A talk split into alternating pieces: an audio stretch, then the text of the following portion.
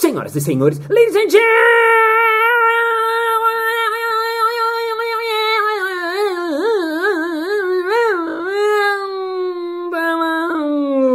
mesdames et messieurs, cientistas e cientistas. Está começando mais um Balascast Música.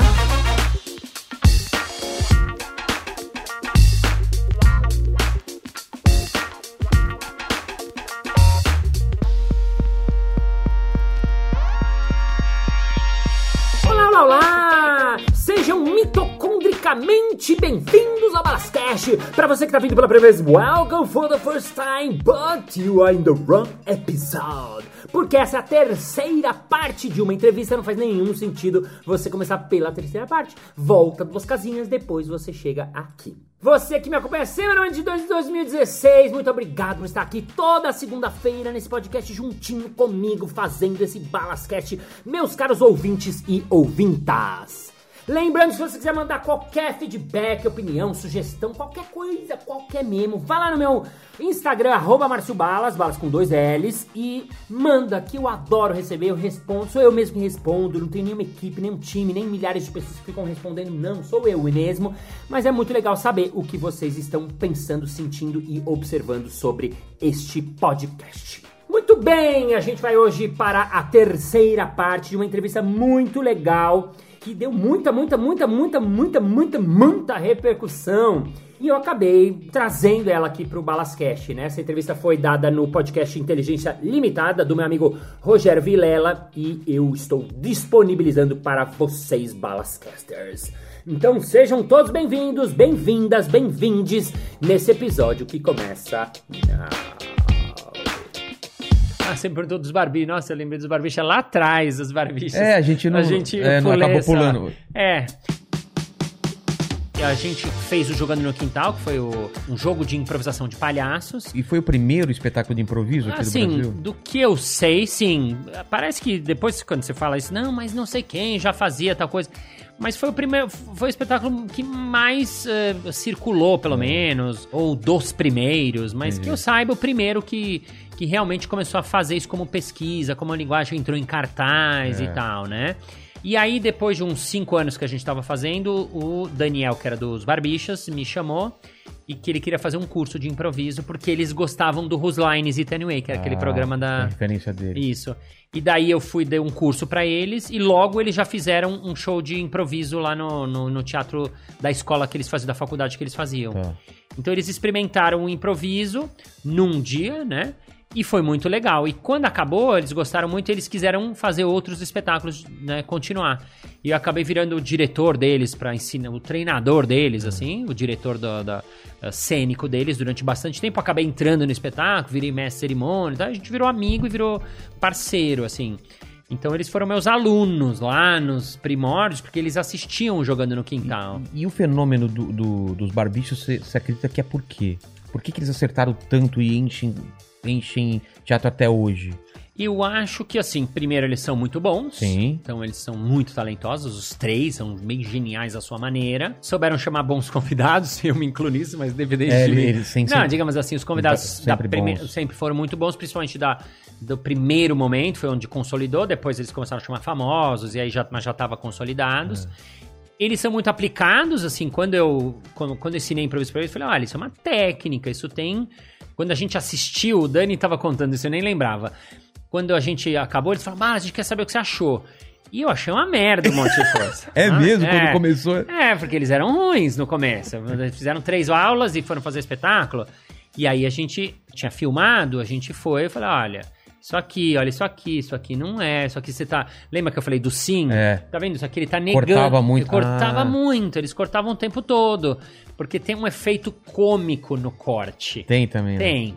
Bom dia, é, é, aqui é a lavanderia, eu trouxe essas coisas pra, pra lavar. Senhora, isso aqui é um banco, você tá totalmente enganado. Tem uma graça, ri, a galera ri, mas e, e, a cena vai para onde? Meio é. que dá umas quebradas na cena.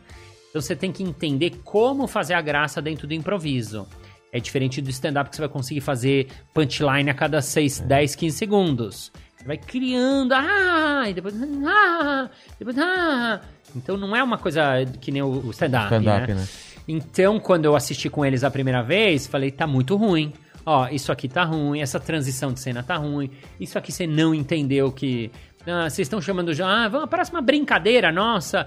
Falei, gente, não é brincadeira, é um jogo, jogo de improviso. Não chama de brincadeira, ah, jogo, uma brincadeirinha infantil. Não, é um É. jogo, tem um desafio, tem uma, uma seriedade, tem uma. Como é que vocês querem entrar? Tem que pensar melhor a sua abertura, tem que pensar melhor a entrada. O que, que o, o, o mestre cerimônia fala com a plateia? O Rafinha era o primeiro mestre cerimônia, Ah, é? né? O Rafinha foi um dos caras que ajudou também. um- porque o Rafinha tinha um pouquinho já de, de a página do Rafinha, ele tinha um público já de internet. É verdade. Então, e ele era bom de, de condutor. E ele foi um dos primeiros que deu uma ajudada. Que ele acabou saindo para fazer os projetos dele, por isso que eu acabei entrando de mestre de cerimônias do, do espetáculo e acabei ficando anos lá.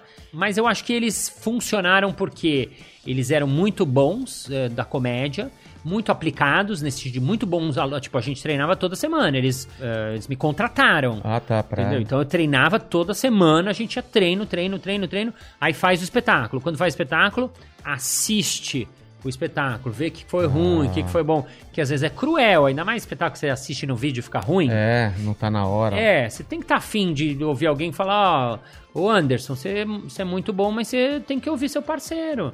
O Anderson, o Andy, né? O Andy é, É. gênio, gênio, gênio, mas ele, ele é tão rápido que às vezes ele era capaz de dar duas, três piadas, ideias pro outro sem esperar nem a resposta do outro. Isso é bom, mas assim, no improviso você tem que deixar o outro criar junto. Então você tem que falar uma coisa e esperar ele. E aí o Andy Tá bom, tá ok, entendi. Tipo, ok, né? Então eles foram muito aplicados no estudo do improviso. E a terceira coisa é que eles eram da internet um pouco e editavam os próprios ah, vídeos. isso aqui também. Então, você que edita, É. edita e faz os Paranauê, é diferente alguém que é, ah, eu sou editor e vai fazer. Não, eles eram editores de comédia.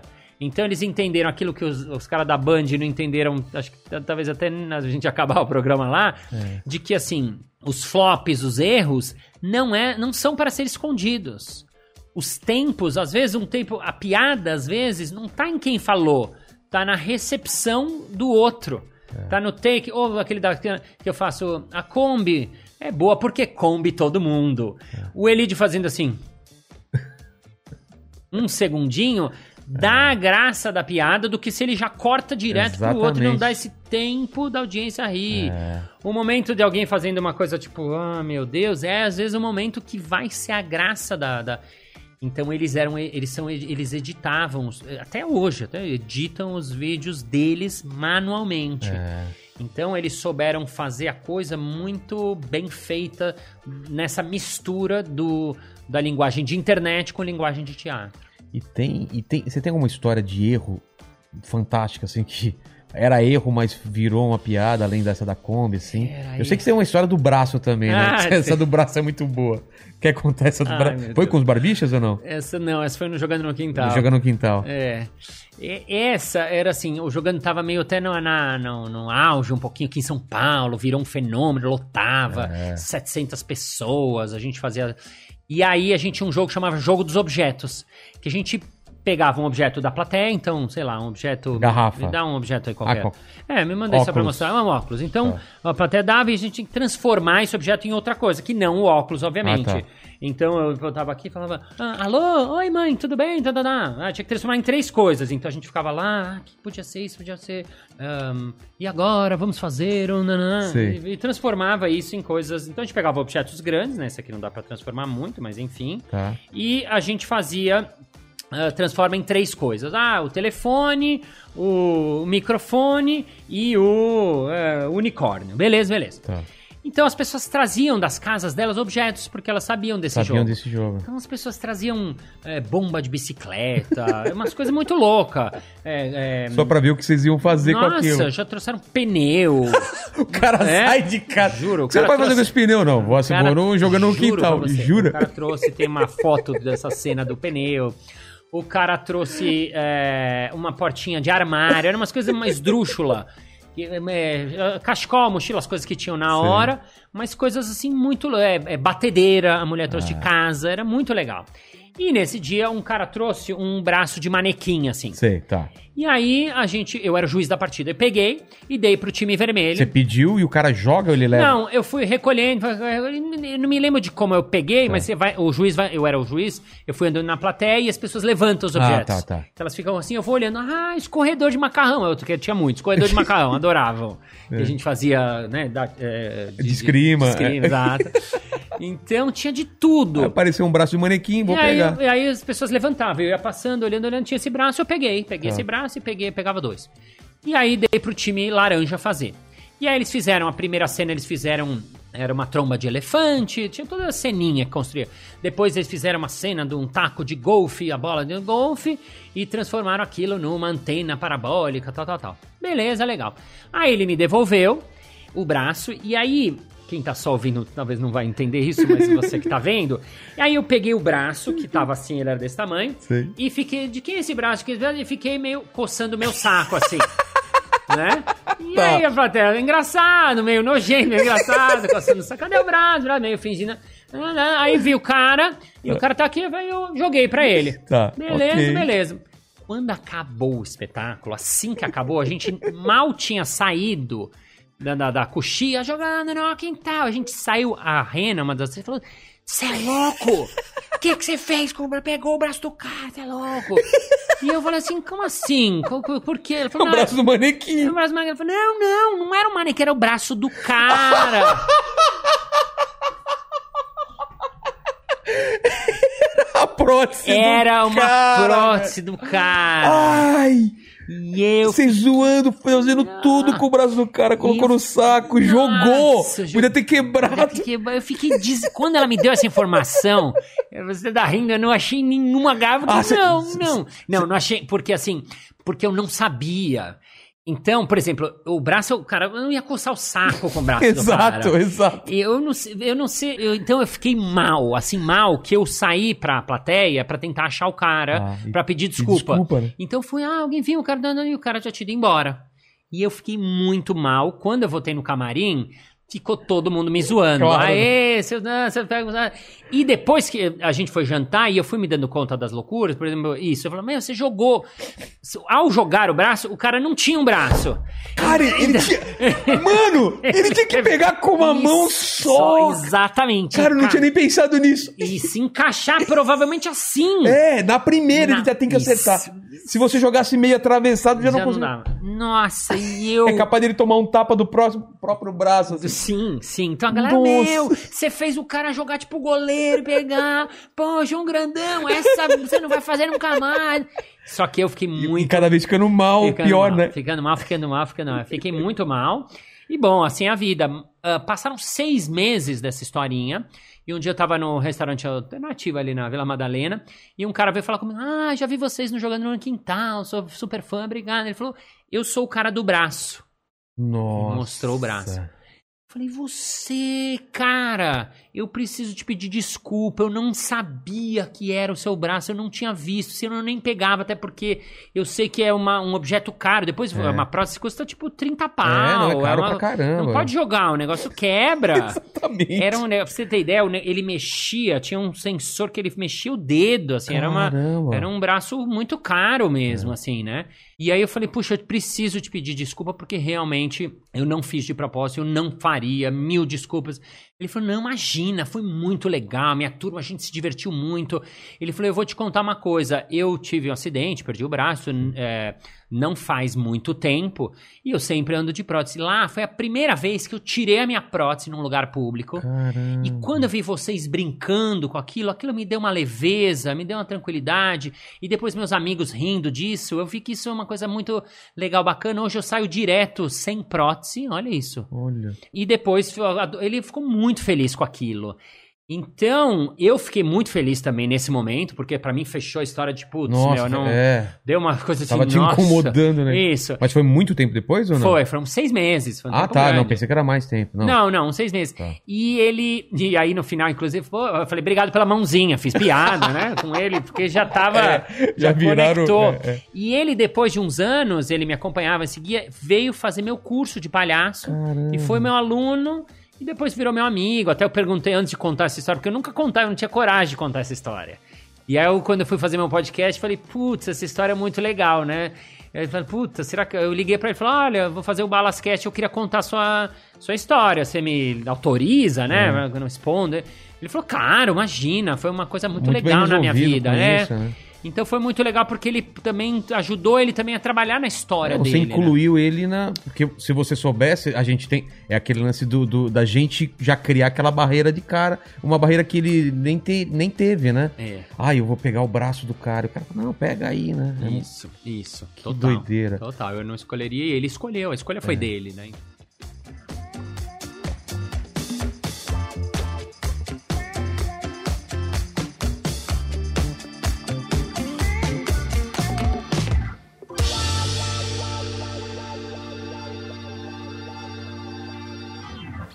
Pessoal que tá em casa, que quer usar esse- eh, esses ensinamentos do, do, do, do improviso www. pra vida. Prótese.com.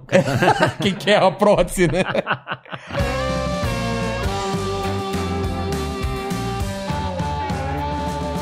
Além do sim, o que mais é, é- vem do improviso e do, do clown que a pessoa pode usar pra vida dela? Que- porque o sim, com certeza, serve pra vida, não só pra espetáculo teatral, serve pra você.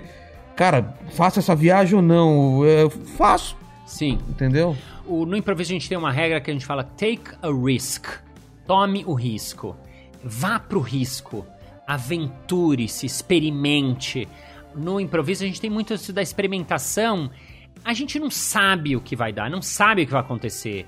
Mas se você não fizer, você não vai saber nunca. Então, uma das coisas que eu falo muito é assim, faça experiências.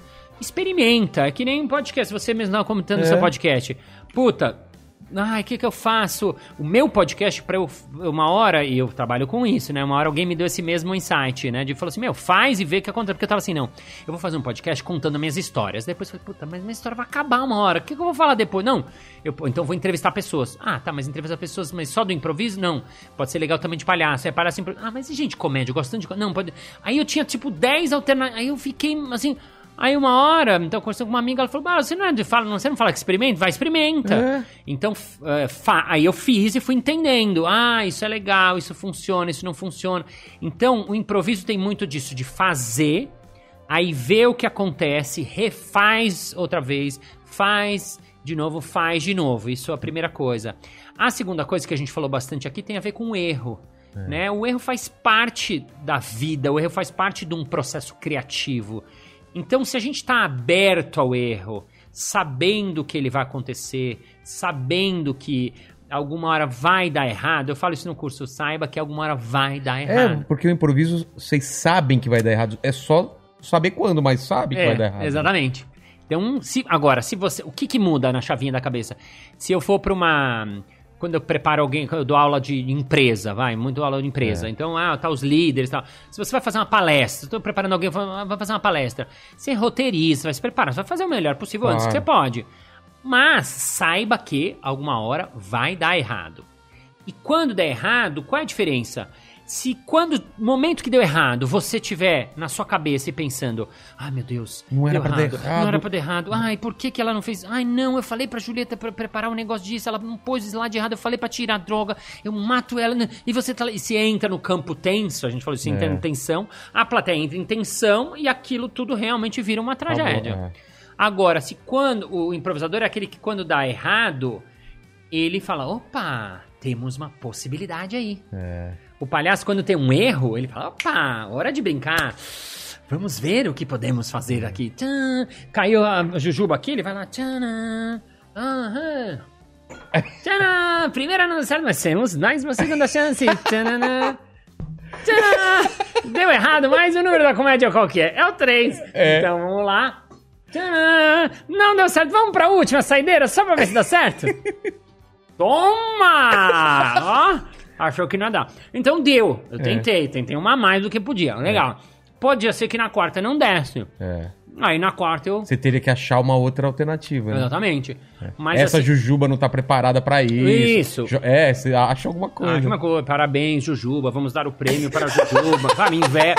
Inverte a coisa, né? Mas o primeira coisa é assumir o erro. É. Caguei, não consegui. Sujei o cenário, tentei explicar um conceito, foi uma merda. I'm sorry.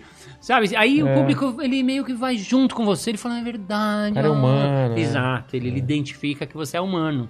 Então, a Jujuba colou. Então, Péssimo, a Jujuba. mete a água aí, ó. É o take a risk, né? É, assuma o risco, o sim, O sim, assumir o erro. assumir o erro, jogar com erro. E o lance de ouvir os outros também, esse lance Sim. que, que é muito importante no, no Sim, improviso. uma né? coisa também que a gente trabalha muito, é, eu, eu falo ah, da escuta superativa. Ah, é? Que é o quê? Que vocês também acabam tendo que ter no stand-up, que você tem muito aqui na. na- É, aqui é muito. Total. Eu uso isso do improviso aqui. Eu, eu, se eu perder uma parte da história, de repente eu não sei como continuar, entendeu? É. Isso. Perfeito. É, é exatamente disso. Quando a gente está numa cena de improviso, eu preciso estar totalmente ligado em tudo que está acontecendo. Mesmo. Eu não posso estar pensando, ai, mas. Ah, não, mas depois eu vou fazer. Não. Por quê? Porque eu vou criar a partir desse instante. Então, o que, que é importante isso na nossa vida? Porque se você tá num momento, eu tô dando uma aula, eu sou um professor. Poxa, se eu tô nessa escuta fina da minha turma, É. eu tô percebendo se a turma tá dando aquela dormida, tá caindo, se eu perdi a audiência, se eu ganhei audiência, se os caras gostaram, eu falei uma coisa, a galera gostou. Essa escuta, ela vai me ajudar a passar uma informação melhor. Então isso vale para um professor, para um palestrante, para alguém que dá aula, para alguém que lidera um time. Vale, por isso que eu acabei me enfiando nas empresas muito, no corporativo pede muito isso. E isso serve para a vida também. Porque se você, ó, aqui, pare, olhe, escute, perfeito. É. Se tem alguém que tá, né, sua relação, um amigo seu que tá contando uma coisa, você tá ouvindo ele. E ouvir não é só ouvir com, o, né, ouvir assim de perceber que que tá passando ali, onde que ele falou uma coisa que, puta, o olho marejou naquela hora, puta, é esse o problema que tá pegando ele. É. Eu consigo ir mais longe, eu consigo ir mais fundo, eu consigo estar junto com essa pessoa, estabelecer essa conexão através do quê? Dessa escuta.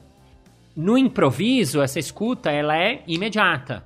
Exemplo, a gente tava fazendo, jogando no quintal, no quintal, quando começou, começou num quintal Ah, é? mesmo. Por isso que era jogando no quintal? É, era no quintal da casa do César. Tá. E aí a gente tava fazendo uma cena de ah, uns ladrões que estavam roubando o, o peru de Natal do, do- de uma família. Era essa brincadeira. Então os ladrões, ah, vem, vem, vamos, vamos. E aí a gente tava na cena, assim, e do nada a, a gente ouve um helicóptero lá em cima. Mas assim, muito rapidamente. Ah, estamos seguindo. nanana." E aí a plateia viu e começou. E por, não sei por acasos que. O helicóptero começou muito a se aproximar, provavelmente porque viu uma aglomeração. E era helicóptero. E aí, a polícia, parada aí. Arma, arma de mentira. Parada aí. E o helicóptero, vem, vem pra cá, o cinema. e, ele, e eles começaram a. A polícia começou a, a- a jogar aquela. A luz. Então, assim, Caramba. filme. Um filme que. E, e- e tem gente que lembra dessa cena até hoje. Claro, lá porque era qual a chance, né? Total. Agora, aonde que entra a escuta aí? O improvisador que tá lá totalmente no momento presente foi o primeiro que ele ouviu o helicóptero e ele brincou, trouxe pra dentro essa informação, É. jogou. E aí o outro disse sim. É verdade, eles estão lá. Nisso toda a plateia disse sim, compra a ideia e olha pra lá. E acreditar que aquele helicóptero faz parte da cena mesmo. Sim. Mesmo sabendo que não, Mesmo né? sabendo que não, exatamente. É. Então é um sim coletivo. Mas assim, se eu tô com essa escuta fechada, eu não percebo uma coisa, às vezes, grande que É. tá acontecendo. No stand-up, eu já assisti muito stand-up, eu fui um dia num show que entrou na segunda fileira quatro casais, oito pessoas, e ainda no meio. Então, sabe quando os, os quatro tem que levantar? Era no, Sei, Fe- no Procopio Ferreira. Aí eh, levanta quatro, aí levanta os quatro. E o comediante seguiu eh, fazendo, assim, e era muito grande. Era muito evidente Era muito evidente. é, foi um estorvo pra galera levantar, então não tem Isso. como ignorar isso. E a gente de fora também fica olhando. Ai, puta, não, tá chegando na hora. Não, olha, não, olha o vestido daquela. Não, olha. Né? Então, toda a plateia, nesse momento, ele perdeu toda a plateia, fez a punchline, não funcionou a piada, porque É. é, meio óbvio. Mas por quê? Porque provavelmente ele tava preocupado com o texto Exatamente. dele. Ele tá, a gente às vezes tá tão pra dentro que a gente não É tem que essa... escu- escuta não tem só a ver com, com o ouvido, né? Que você falou. Sim. É, é todos os sentidos eles, eles, eles estarem ligados, Você é né? um aluno, nele, É. Você cara, é verdade, total. Total, eu falo de escutar com os olhos. Ah, a escuta tá. é, é muito maior. Por isso que eu falo escuta 360 graus, escutar. Que eu tô aqui, o meu parceiro levantou no improviso, rola isso assim. Eu tô fazendo a cena, o caçador. Você consegue perceber que ele levantou sem que ele faça barulho. Isso. Ah, isso é muito louco. E aí, o que, que eu faço? Eu espero um segundo, porque se ele levantou, ele vem com uma ideia. É. Então, se eu tô aqui, ah, onde está esse urso? Eu vejo que ele levantou, eu, não, eu silencio, porque eu sei que ele vai vir com uma proposta. Então, tem essa escuta que ela é, tem que ser refinada. Então, se a gente traz essa escuta pra vida, e aí acho que o último ponto, talvez que amarraria isso tudo, é o aqui agora. Ah, Tá, tá. no momento presente. Que é tá? o que a gente tá fazendo aqui. Você tá numa Isso, live Isso. e estamos aqui e nada ao redor tá, tá, tá importando, só o que a gente tá conversando. É muito. Isso. Porque é muito fácil, hoje, hoje em dia, principalmente, você se distrair com qualquer coisa, celular. Você- eu- quantas vezes eu vi no cinema a, a galera assistindo o cinema e com o celular? Sim, Cara, você não tá ali, sim, né? Com seu filho, às vezes você não tá ali. sim. Sua cabeça tá em outro lugar com a sua mulher, isso é muito importante pra vida mesmo, sim, cara. sim. Porque quando passa, passa 10 anos, você fala, cara, eu não vi meu filho crescer, eu não vi o que aconteceu, por que meu casamento terminou e tal, simplesmente porque você não tava presente, cara. Total. E parece meio óbvio porque a gente fala, bom, eu tô presente, eu tô o tempo todo Não, aqui. não Não, é- não é isso. Tá. Porque a gente é capaz de estar né, nos nossos pensamentos, nas nossas ideias, nas É. nossas aspirações e tal, tal, tal. Só que quando a gente quer estar pleno pra valer, é um encontro importante, é um lugar, né? Isso você falou que você tá- vai estar com seu filho naquela presença ali, você tem que estar totalmente ali. Aí você. E como é que faz? Aí, por isso que a gente. Então. Aí que a galera fala, mas como você chega e improvisa? Não. A gente chega, por exemplo, antes do espetáculo, a gente tem um aquecimento que. Sim, eu já, é, já fiz Você já viu? É, você já é. viu das aulas que você faz. Sim. Tipo, às vezes é uma hora e meia de Eu aquecimento. treinei com os barbichos Você um, treinou um com tempo, eles? é, Ah, treinei com os tempos. E tem muito exercício que é legal, porque vai treinando essa escuta, vai treinando a atenção, o foco, de você estar presente e tal. Porque você chega de fora com toda a preocupação. É, não- você não consegue entrar no palco e, ah, vamos Isso, improvisar. Não tem isso, como, né? Isso, perfeito. É. Perfeito. Porque você chega com aquela. Aí a ideia do trabalho é você fazer isso. É. Então, o pessoal tem Mas, que. mas você diria que quando você tá improvisando, a sua cabeça tá vazia ou tá cheia? Ela tem que estar vazia. Ela vazia. É. As pessoas falam, não, vocês ficam tendo um monte de ideia. Não. É isso que eu, que eu A queria ideia, saber. principalmente naqueles momentos anteriores, é. Sem ideia, sem ideia, sem ideia. Fica, fica O cara tá vazio. no açougue e eu preciso de uma faca pra cortar isso. Nesse momento, você tá pensando em 300 alternativas ou você tá esperando ele terminar e aí você vai pensar? Você deixa pro, sabe, aquele último Sei, segundo? sei. Ou você tá, tipo, eu não vou deixar pro último segundo. Como que é? É uma, é uma mistura de. Tem uma imagem que eu gosto que é assim: você tá dirigindo o carro e tá olhando no, No retrovisor? no retrovisor.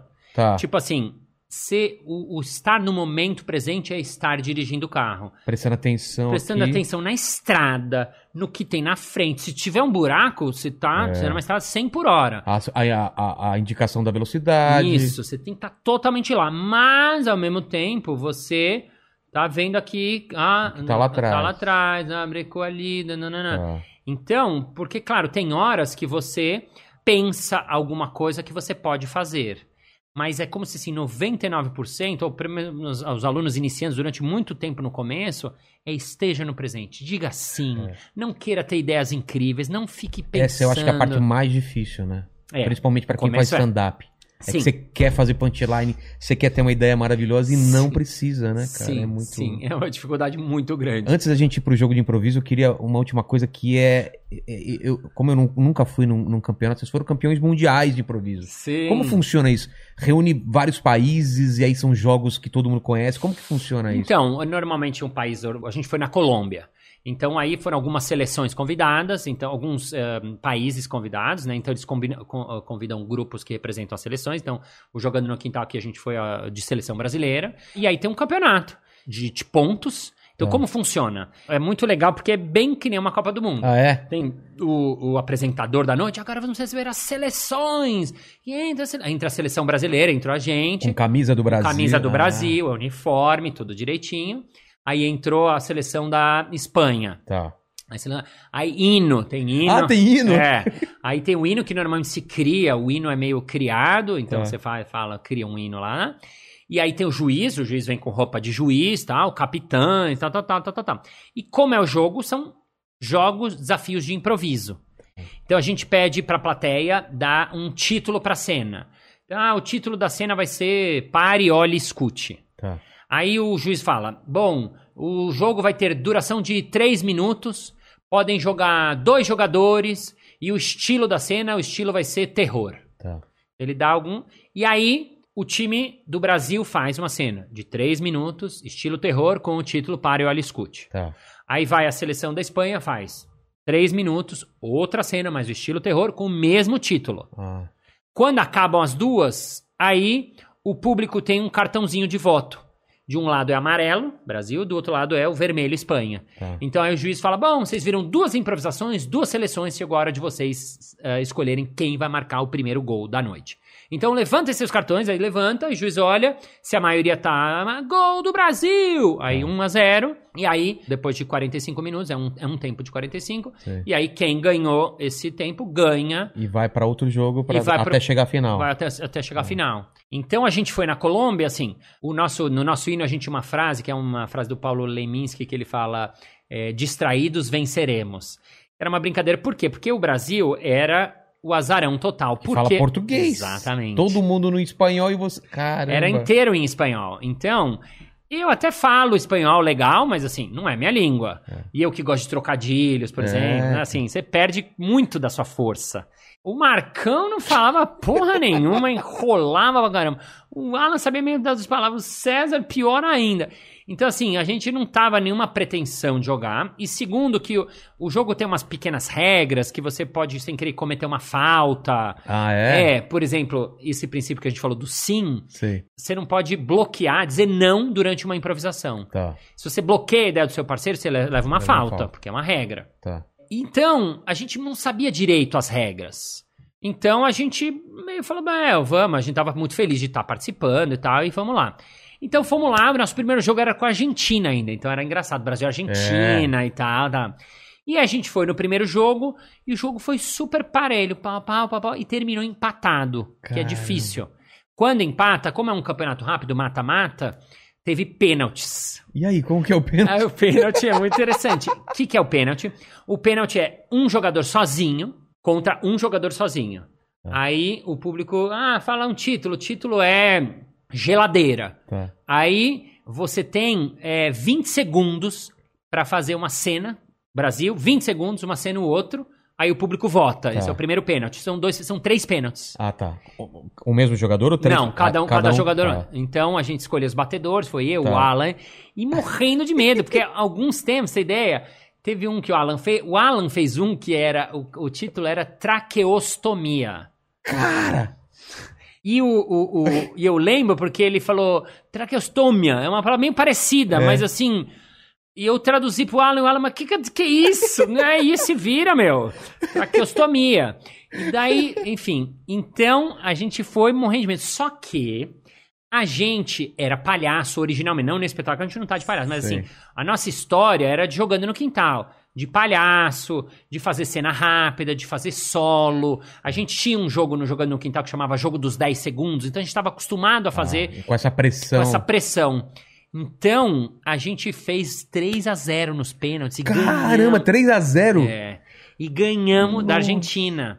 E ficamos já, assim, muito felizes. Porque, meu, fala aqui, Brasil e What Argentina. Nossa, ganhamos um jogo, estamos muito felizes. Caralho, mano, ganhamos. A gente não acreditava. Aí a noite sai, comemora, bebe, não sei o quê, mega feliz. Então foi uma alegria, assim, assim muito, muito, muito surpreendente. Sei. Aí fomos pro nosso segundo jogo. É, segundo jogo era contra a Colômbia, que era a dona da casa. Sim. Os donos da casa normalmente têm uma vantagem e normalmente ganham os campeonatos. Por quê? Porque quem vota é o público. É. O público já conhece a seleção da Colômbia. Eles têm piadas locais. É, né? na dúvida, ah, mas a cena foi muito boa. Na, na dúvida, você votaria. Imagina você, está É. nisso, às vezes conhece o jogador. É. Então, então a gente foi jogar com eles totalmente e levamos tipo 8 a 2 foi o placar. Tipo, ainda conseguimos fazer dois, mas foi uma lavada, assim, mas a gente tava mega feliz É. e tal. E aí, j- logo na primeira, é meio rápido o campeonato. Por pontos, a gente passou pra segunda fase, que foi muito legal. Tá. Que, era, que era já semifinais. Então a gente foi jogar com a Espanha. Aí fomos jogar com a Espanha. Espanha, alto nível, espanhóis. Os caras fazem improviso antes da gente nem pensar, os caras já estavam fazendo. Muito bom. São os melhores, talvez, do mundo até. Ah, é? É. E são elegantes, são finos, é muito bom de jogar. Então a gente tava feliz porque tem uma, uma coisa que, assim, muitas vezes a cena é o Brasil e a Espanha separado, só que tem um tipo de improvisação que é muito legal que chama improvisação mista. Que é o quê? Os dois times vão jogar juntos. Ah, é? Vão fazer a cena juntos. Aí você fala, pô, mas como vai é, voltar? Como vai avaliar? Você vai ver quem foi melhor dentro dessa construção dessa cena toda. E mesmo assim ainda tem que ter o sim. Exatamente. É. Por isso que tem que ter o sim. Porque é muito louco. Eu tô jogando contra ele. E não posso bloquear Não posso ele. bloquear ele. Eu tenho que ser conive, cúmplice É. dele. Eu tenho que fazer o melhor pra ele. É. Às vezes você dá uma levanta, às vezes você escada pra ele. E ele vem e e corta. ele corta e a piada é sua. e você fala, caralho, que eu Eu preparei, o cara só veio pra fazer o gol. Mas, mas Faz tem que parte. fazer, faz É, parte, é. porque no fundo o espetáculo que importa. É. Então a gente foi jogar com os espanhóis, então a gente tava feliz, porque ia fazer umas cenas com eles, eram os caras que a gente mais admirava e tal. E fiz- fizemos o jogo, o jogo, e o jogo foi. O público gostou muito da gente. Por quê? Porque a gente era palhaço, em primeiro lugar, então tem conexão com a plateia. A gente chegava, cantava o hino, falava em português mesmo, a galera. "É, vamos aí, alô, povão, agora é sério! o Marcão gritava pra, pra audiência, a galera fazia. "É, é". A gente fazia um samba, então a gente Porra. conquistava o público. Segundo, que o público via que a gente não falava espanhol e tava tentando. Isso vai- então ele falava, faz meu, faz é. ver, pô, esses caras estão tentando. Então, às vezes, na dúvida, eles mandavam um ponto pra gente. Tá. E aí a gente ganhou da Espanha pra nossa surpresa. E aí fomos pra final. E a gente tá no dia seguinte. A gente tava assim, parecendo umas crianças no parque de diversão de graça. Nossa, final, final, que legal, que legal, que incrível, acredito, vamos ser vice-campeão e tal. Vamos ser vice-campeão. vice-campeão, é. Esquece, né? Esquece. Que era contra quem? Era contra a Colômbia. Ah, voltaram contra Voltamos contra a Colômbia, que ganhou todos os jogos. Lavada de você. Ganhou da gente 8 a 2 e tava na casa dela e É. a final. Então, a gente tá mega feliz. Fora que você faz mais um espetáculo, então é mais legal que você atua mais um dia.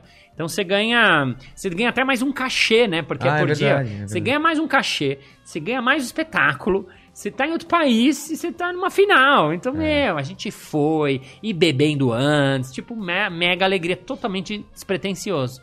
Fomos pro jogo com a Colômbia e fomos lá, tal, tal, tal. É, Esse final foram dois tempos. Primeiro tempo virou 4 a 2 pra Colômbia, a gente tá Normal, beleza, né? Aí segundo tempo, 4 a 3 fizemos 4 a 4 empatamos. Caramba. Agora empatamos. Aí a gente fez uma cena que foi muito parecida, contou os pontos e ganhamos 5 a 4 Aí foi a primeira hora na vida, porque assim começou a aproximar o final do tempo. De, Galera, viramos. Caralho, 5 a viramos, 4. viramos, viramos. Aí fizemos, né? 5 a 5 Na última cena, a gente ganha o ponto. E o juiz fala: Última rodada. Brasil campeão mundial. A gente. Carajo! ¡Eh, carajo! Campeão! ¡Y estreta! ¡Estreta! Brasil, São nós, é, são nós outros! ¡Somos É nosotros! nóis, irmão! Caralho, porra! Aí a galera. Ah, Cara, e aí que fomos doideira. campeão mundial da bagaça, mano. Nem, nem a gente acreditava. Ninguém, nem eles, nem, nem- Ninguém. ninguém, ninguém, ninguém. Aquela coisa que acontece uma vez na vida, Nossa, era o momento de... Era os astros todos se Alinhados, conjunturaram naquele dia acontecer.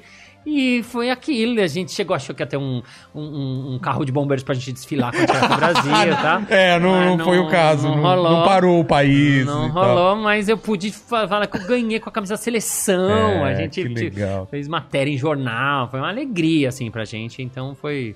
Fomos campeões mundiais de improviso. Legal.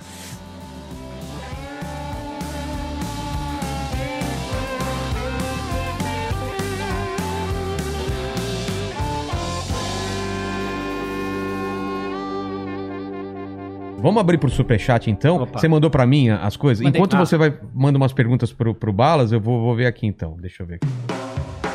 A Cris Rezende mandou um salve e falou que tá acompanhando de Boston. Uau! Ó, O Márcio Miguel falou um abração direto do Bahrein. Bahrein. Bahrein. O que é Bahrein? É um país lá É um no- país? no- Bahrein, é, cara. É a primeira vez que vem alguém de Lá no Bahrein. Oriente Médio, né? A família Lima Amaral falou: Olá, terráqueos, somos os Lima Amaraus. Ah. É, É, ó. família, obrigado. família, pô. Que- que Ó, seis seres vivendo num quarto de 7 metros quadrados. Caramba. Quer descobrir como viemos parar nessa situação e quer nos ajudar a sair dessa? Veja o Insta Família Lima Amaral com pontos no lugar dos espaços. Olha, Ah. soube vender bem o peixe. Ah, eu quero caramba, ver. É, fiquei Pô, curioso. fiquei curioso. Boa. Aí perguntaram aqui pro, pro Márcio como que foi a palestra no TED. Nossa, cara, muito Ah, legal. o TED. Como que te chamaram? Como foi preparar? Você já tava fazendo essa palestra? Não, não. Um dia o cara assistiu uma palestra e falou, quando acabou, ele veio falar comigo e falou: Balas, eu faço um TED, eu organizo o TED Fortaleza. E a gente tá pra, pra compor a, a, né, o, o, o line-up, falta um palestrante e eu gostei muito, eu queria convidar você. E eu, na hora, achei muito legal e eu tinha visto, né, acompanhava os TEDs, eu falei, e eu já tinha a palestra meio que de uma hora e meia, o TED é 15 minutos. É. E eu falei, pô, legal, vamos lá. E aí fiquei super feliz, tal, né? Isso era pra lá daqui a, sei lá, quatro meses. E, mas nem pensei nisso, né? E ele me mandou depois de um mês. Quando foi chegando perto, eu falei, bom, 15 minutos preciso reduzir, ver o que.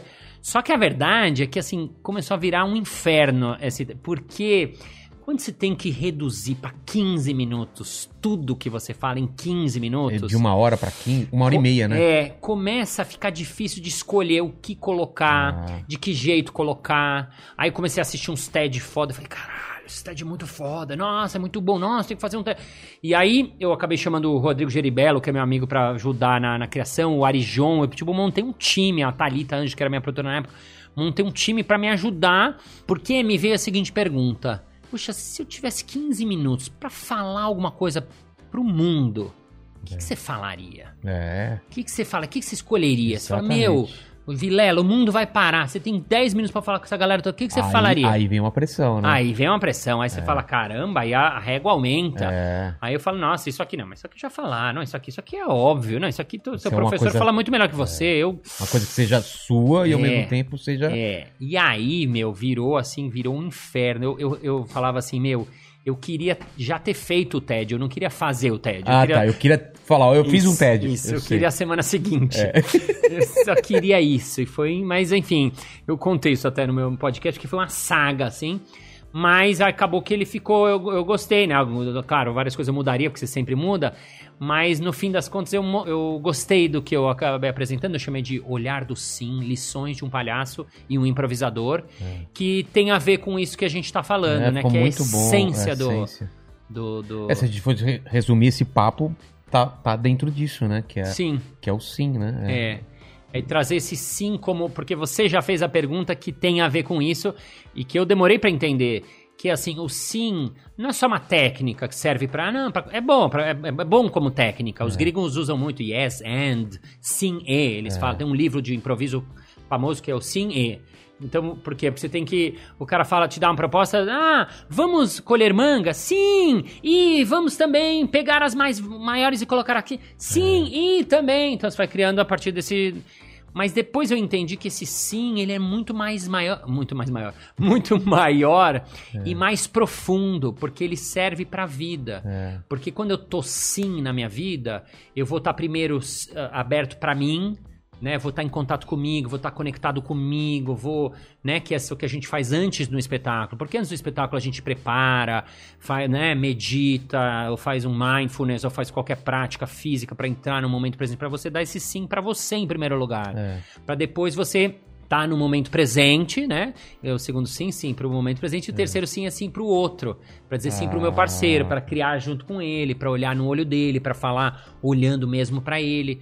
Então, isso na cena, no espetáculo, só que na vida, se a gente leva isso, puxa, isso muda, pode mudar o seu jeito de É. ver a vida, o seu jeito de fazer as coisas. Um cara mandou hoje no Instagram, juro por Deus, ele falou: Balas, eu ouço o seu, seu Balasquete, zerei, né? Eu tô no 215, o cara zerou. Vamos é. alcançar ele. e ele falou, e eu assisti essa segunda parte, e eu entendi que eu não tava trazendo sim pra minha vida, porque eu tô morando aqui em Dublin e eu tava trabalhando num emprego de hum, restaurante, tava trabalhando num restaurante, porque eu não tinha coragem de, de tentar emprego na minha área, porque é outro país e tal. E aí ele falou que ouvindo, ele falou, poxa, eu tenho que tentar, eu tenho que experimentar, eu tenho que errar, eu tenho que fazer e tal. E aí ele foi lá, fez currículo, fez não sei o que lá, achou as empresas que tinham dado, mandou. Ele falou, mandou, mandou para cinco empresas. é, três responderam pra ele, duas mandaram entrevista. Ele foi, ele foi selecionado pra duas, pôde escolher entre duas e escolheu o emprego e tá trabalhando. Caramba. Então você fala, caramba, olha que legal. Às vezes uma mudancinha de você dar esse sim pra um desconhecido. É, o medo de fracasso é muito grande. As pessoas não precisam ter esse medo, porque você tem que fracassar muito na vida, mas muito, né? Muito. E, e uma coisa do sim que eu acho que também é um exemplo bom, quando você tá de turista, você diz, você diz sim pra muita coisa que você não diria se você tivesse na sua terra natal. Sim. Não é? O, o turista não é. Deixa eu experimentar essa comida que eu nunca comi. Deixa eu ir nesse lugar que eu nunca vi. Deixa, de repente, eu me surpreender com esse lugar que todo mundo fala que é legal. Boa. Se a gente trouxesse essa visão de turista pra nossa vida, seria diferente, né? Boa. Não é? Boa, eu tava. Uma vez que a gente fez um festival aqui, me lembrei dessa cena, a gente tava na, na Vila Madalena e um dos caras olhou e falou assim: o que, é aquilo ali? É, é ligação de luz. Sabe os postes de luz? Sei, sei, sei. Eles estavam pirando nos postes de Então, luz. e a gente não tá nem aí pra Nem isso. aí, eu dava lá todo É. dia. E se, se você olhar pros postes de luz, você já viu a loucura Cara, que é? não, tem uma- umas coisas caóticas, fica até bonito, parece uma obra de Isso, arte. parece uma obra de... E você olha É. e fala, como é que a energia passa ali? Não é possível. Não. Mas é, você tem razão. Os gringos vêm pra comunidade, vê aquelas favelas e acham lindo a construção uma em cima da outra, porque eles têm uma visão de turista que a gente perdeu. A gente olha e fala, ah, é, é assim. É, esse olhar, esse olhar da primeira vez que É, a criança tem, esse olhar do novo, porque a gente meio que já acha que sabe, não- e aí o que, o que que é o não? O que que é o contrário disso? É quando a pessoa não entra em nada que ela não queira. Ah, vamos comentar o restaurante. Ah, não, não, eu prefiro ir no sempre Vamos no que, é, clássico. eu, eu já gosto E desse. ah, mas você experimenta esse. Ah, não, não, prefiro. Ah, e se a gente fosse. Ah, não, não, vamos sempre no mesmo. Então você não tá aberto pra um inesperado, pra uma Porque pode ser ruim realmente. o- Sim. Mas pode ser maravilhoso e ele fala, cara, esse é meu novo restaurante preferido. Isso, às vezes, É. isso é falar a verdade. A pessoa fala, mas Balas, quem garante que não vai ser ruim? Ninguém, garante. Esse que é uma, esse, esse é que é o maravilhoso da vida, não Ninguém tem garante. É. Agora você pode. No Risorama que a gente fazia lá em Curitiba, uma vez eles acabou o negócio, eles. Vamos numa balada, vamos. Eu- eu- assim, o espírito. O que, que é o espírito do sim? O espírito assim, vamos em tal lugar? Vamos! Vamos. Vamos, tá Vou todo mundo é, junto, é. vamos. Aí teve dois, ah, mas balada sertaneja, não vou, não vou. Eu também não gosto de sertaneja, jamais iria numa balada sertaneja. E é também, o- a segunda coisa é você ir com essa abertura. Porque assim, aí a gente foi, tava lá os, os meninos da. Tava o Padilha, não sei o que, que gostavam, e tinha um, não lembro quem, que era da- das antigas, até alguém meio tipo, os Scarfi, não sei. É. Alguém das antigas tava, nossa, olha que ridículo, não, isso aqui é uma. Não, quero ir embora logo. Mas assim, não adianta você. E, É. Você tem que estar aberto. Exatamente. E eu tava, eu, o Álvaro lá, também, a gente tava pirando nas loucuras que é uma. que eu nunca, eu nunca entrei. E não é que eu gostei que eu vou voltar. Mas, Mas, você ficou observando e falou, olha, cara, Isso. como eles dançam, olha que, Isso. como eles são divertidos. É, eu, eu também, sou- eu também sou assim. Isso, então, tipo, experimento antropológico. Você vai lá com aquele olhar de. É. Deixa eu conhecer esse negócio, deixa eu ver.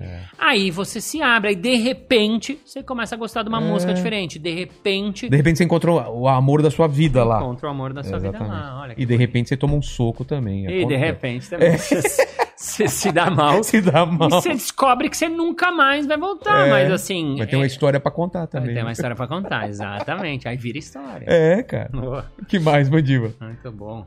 Cara, o Vitor Franco falou muito bom escutar o Balas e suas experiências. Grande cara, bom humor faze- e fazendo bondade ao mesmo tempo. Fato raro hoje em dia. Ah, obrigado. E qual é o nome dele? Victor Franco. Vitor Franco, obrigado por ter sido franco e eu te amo, mesmo sem conhecer você. Que é um dos princípios do palhaço. É, O é. palhaço, ele, ele ama. Ele gosta de todo mundo. Todo mundo. Que é ser humano, é todo mundo humano, todo mundo irmão, não tem? Então ele... Não é que nem a criança, a criança, ela vai e fala com ela, achou legal. Ah, você tio, você... Ó tio, Vira essa sua barba... amigo, é. é. Ó tio, você tem trancinha? O que, que é essas trancinhas aí? Os moleques vêm falar comigo, É. porque ele não tem essa...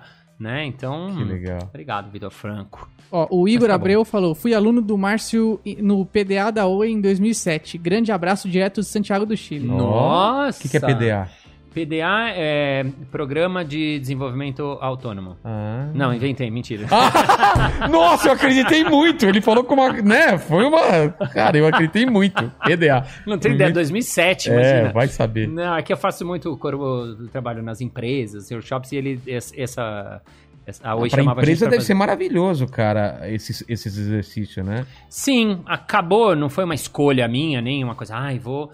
Mas acabou que hoje é o meu, o que eu mais faço hoje é palestra em empresa e workshop de improviso em empresa e show de empresa, porque é, eles entenderam que e eu consegui, óbvio, fazer essa embalagem, né?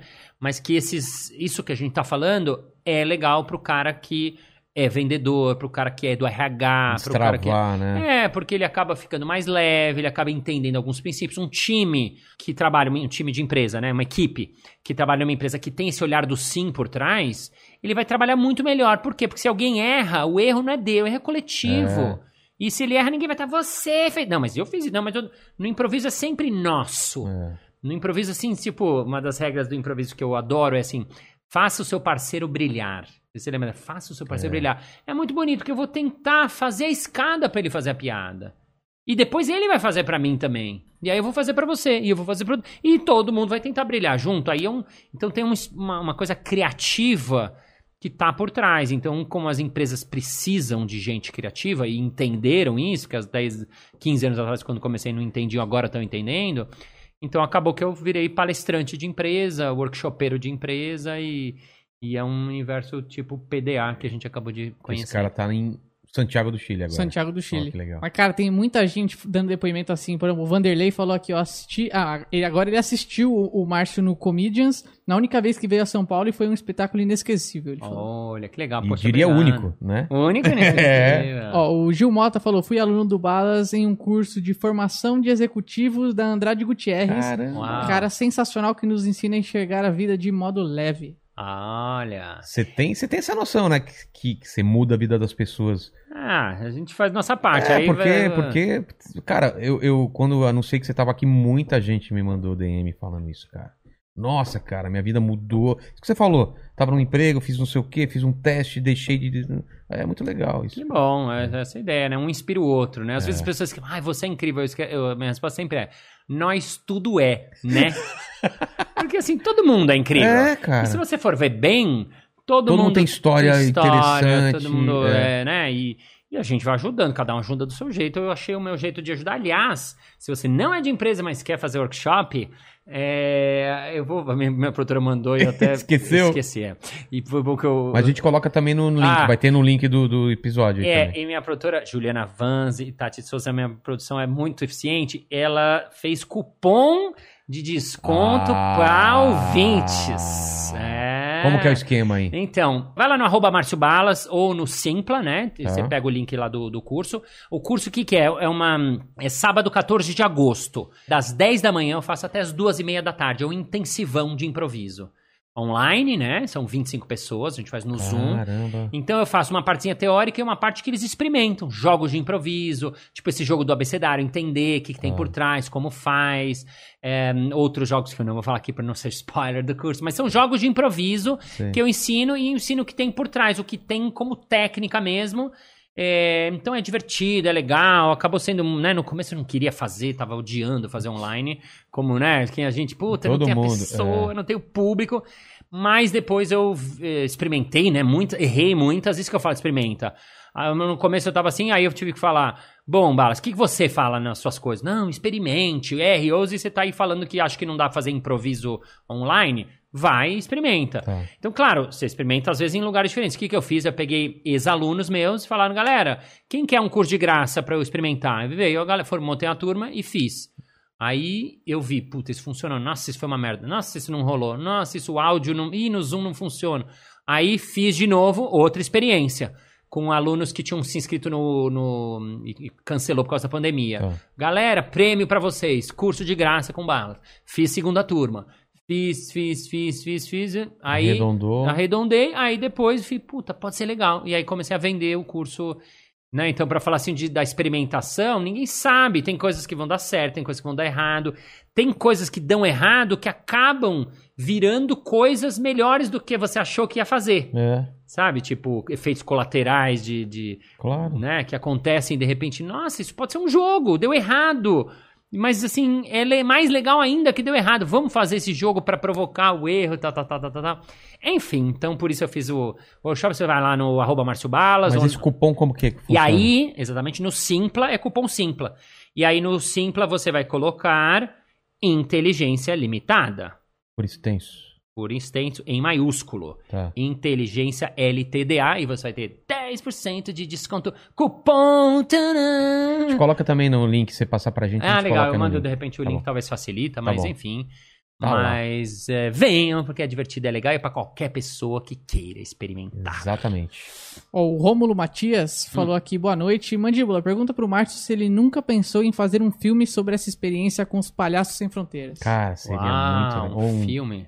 É, eu, eu, como eu não sou do audiovisual nem nada, eu nunca pensei, mas eu acharia incrível. Inclusive, Palhaço Sem Fronteiras, arroba Palhaço Sem Fronteiras tem o Instagram também. é? É, é muito legal. Tem um no Brasil que faz coisas muito legais, é, é muito bacana, assim, o trabalho. E então, mas é uma ideia incrível fazer um filme, adoraria. Se ele for cineasta, É. vai lá na arroba Márcio Balas e me manda uma proposta. É, é o seguinte, aqui a gente sempre faz as três mesmas perguntas para todos os Ai, convidados e aqui estamos celebrando sua vida, sua história de vida, sua carreira e olhando para trás, Márcio Bala, qual foi o momento mais difícil, mais complicado da sua vida? Se teve esse momento, como você saiu dele e como você está aqui? Então vamos lá. Primeiro eu vou falar que é uma coisa que aconteceu que eu, eu, eu- eu fui pego de surpresa aqui. Por quê? Porque eu, eu- eu como você pediu a história do, do, do braço que eu já contei, Ah, é. eu, eu achei que era o momento. Falei, Ah, esse momento foi um momento muito interessante. Então, Agora eu vou falar pra você o quê? vou Troca. Troca. Ai, meu Deus. Então fala de novo qual é a pergunta, qual é, É, o... partindo do pressuposto que aqui estamos celebrando a sua história de vida e sua carreira, olhando para trás, qual foi o momento mais difícil da sua vida ou da sua carreira, o seu ponto baixo, ou alguma coisa que você passou e olha para trás e fala: passei por isso. Passei por isso. É. Olha, meu Deus do céu, um momento difícil que eu passei, fora esse que eu tô passando agora, porque na minha cabeça. Ai, meu Deus, ideias, ideias, o que eu posso falar de algum momento muito difícil que eu passei? Ai, algum momento. Eu vou momento. falar, eu vou É. falar um momento hum, que me veio aqui à cabeça. Esse foi um momento muito difícil, ao mesmo tempo muito bonito que aconteceu. Eu, há três anos, mais ou menos três, quatro anos, eu tava eh, preparando meu solo. Tá. Bagagem. Foi o, pr- o primeiro solo que eu fiz na vida. E esse solo conta a história dos meus pais, que eram judeus egípcios, Judeus egípcios? É. Caramba. e que vieram ao Brasil fugidos de uma guerra que rolou lá no Egito, em Ah. 1956. Então eles fugiram, vieram refugiados, sem nada. Vieram sem. Podiam, cada um podia trazer 20 dólares, podiam trazer pequenas roupas, eh, pequenos objetos, mala e só. Né? Então foi uma história muito difícil na vida dos meus pais. Minha mãe conta que algumas mulheres eh, judias engoliam brincos e anéis antes de embarcar nos navios Com medo de serem para não ser revistadas, Ah, porque não podia levar. Ah, tá. E elas engoliam para depois tentar recuperar no banheiro. Caramba. Então era nesse nível assim.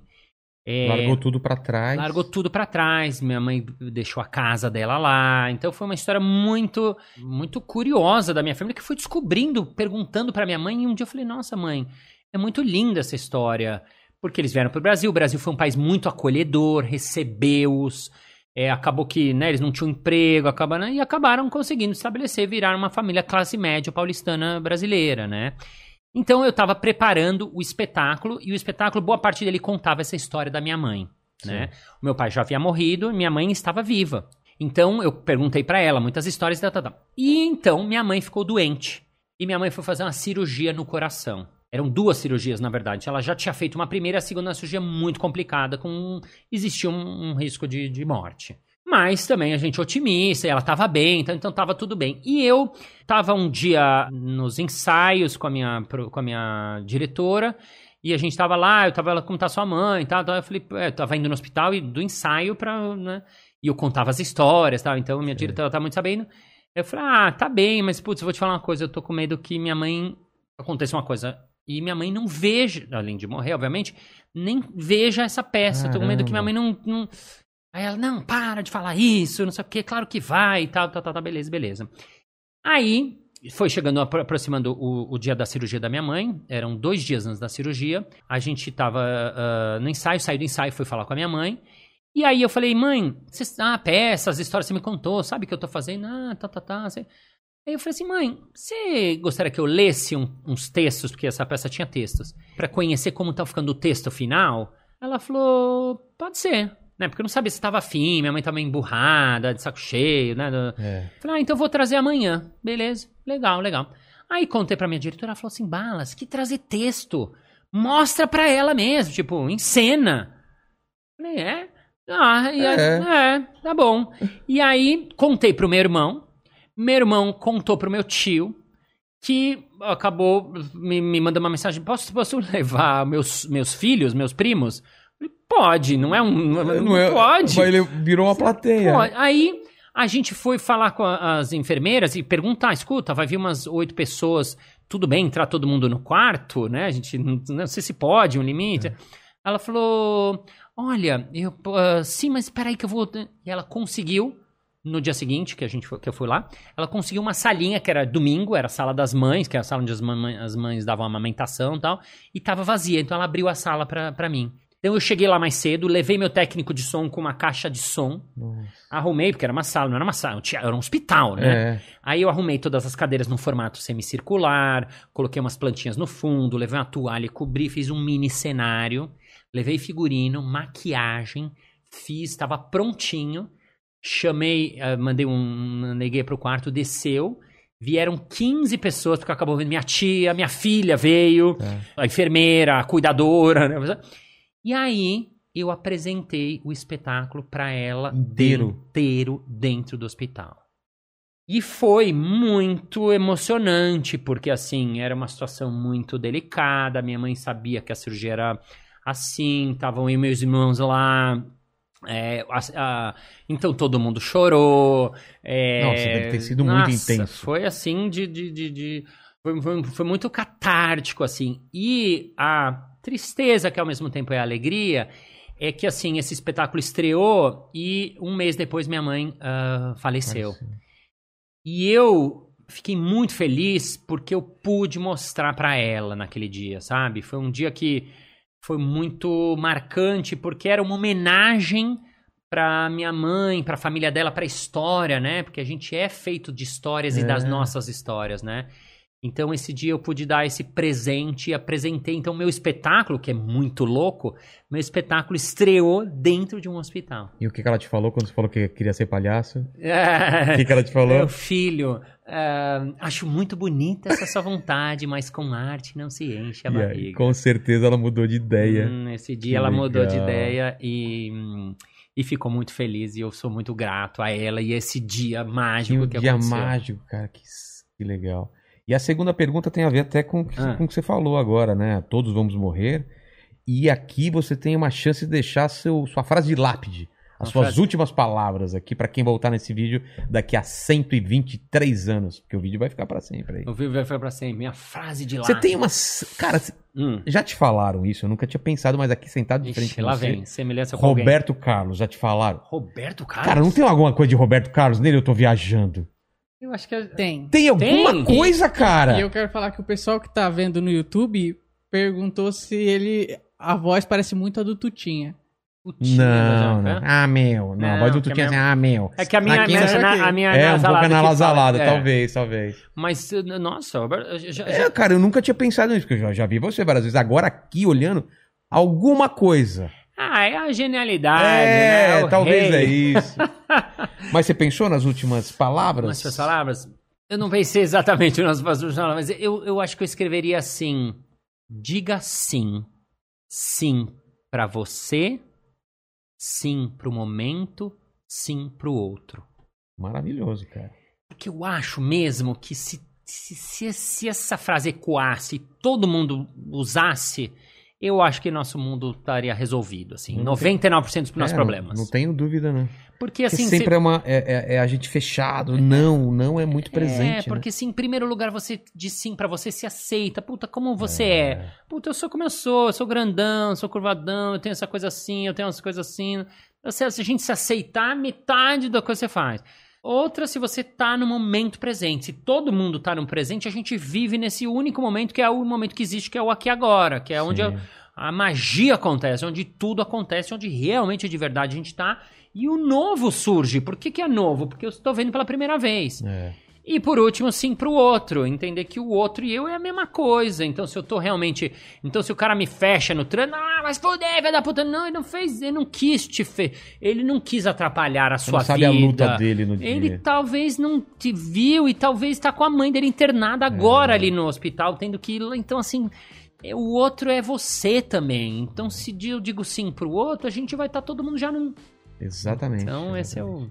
Diga sim. Aqui jaz Márcio Balas. É. O homem que trouxe o sim para o mundo. não, não trouxe, Não né? trouxe, mas, né? Mas fiquei falando dele. E o terceiro é se você. Deve ter várias, né? Dúvidas na vida, mas tem Ai, alguma meu dúvida, Deus alguma pergunta? Não responde. É... Pensei, acabei de esquecer, né? Coisas que são intrigantes, né? Que. É. Ai, meu Deus, o que a gente tava falando na produção? A gente tava falando de Produção. algum assunto, qualquer. Da, da... Ah, isso é uma coisa que me intriga bastante, que eu nunca entendi. Porque sempre que a gente ah, vai pra praia, eu adoro comer milho, amo, acho milho uma das grandes invenções do homem, porque o milho foi inventado pelo homem. É verdade.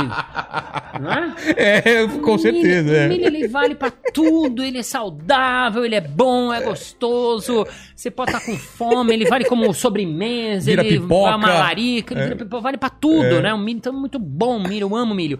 E sempre ela pergunta, "Ah, vai com manteiga? Eu sempre falo sim, e sempre é margarina.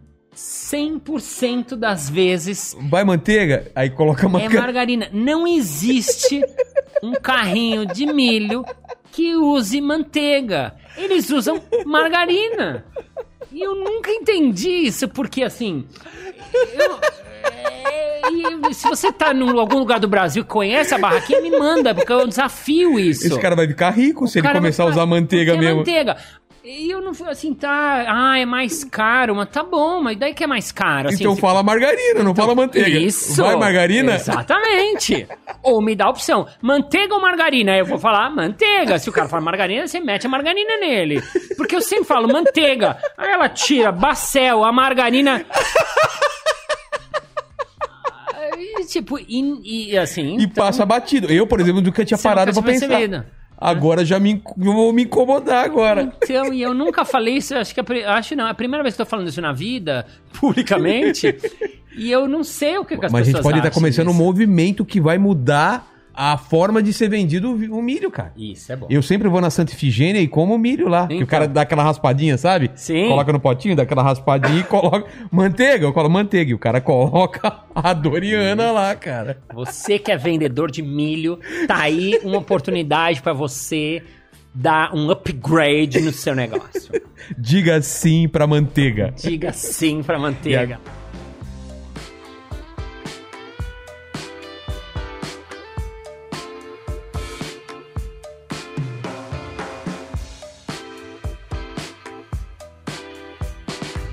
Muito bem, muito bem. Chegamos ao final de mais um episódio. Ah, mas na segunda-feira que vem tem mais. Ei! E se você quiser saber mais sobre o podcast do Rogério Vilela, vai lá no arroba Inteligência Limitada. Limitada escreve-se LTDA, como se escrevem nas empresas, pessoas jurídicas, quando a gente tá no Corporation World. Se você não entendeu, não importa. O importante é você digitar Inteligência LTDA e você chega lá. Até rimou. Vamos agora ao nosso momento merchan.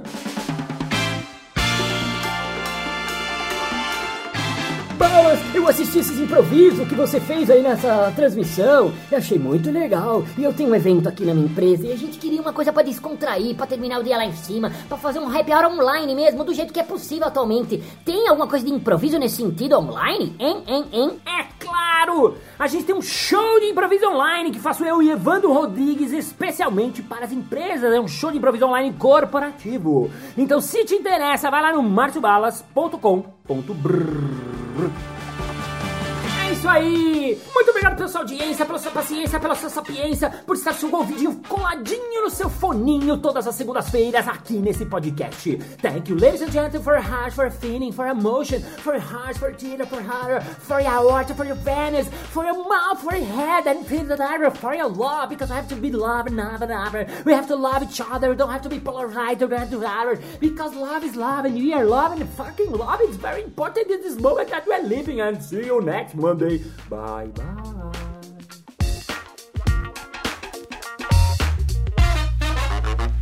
Olá, olá, olá! seja mitocondricamente bem-vindo a Balascast.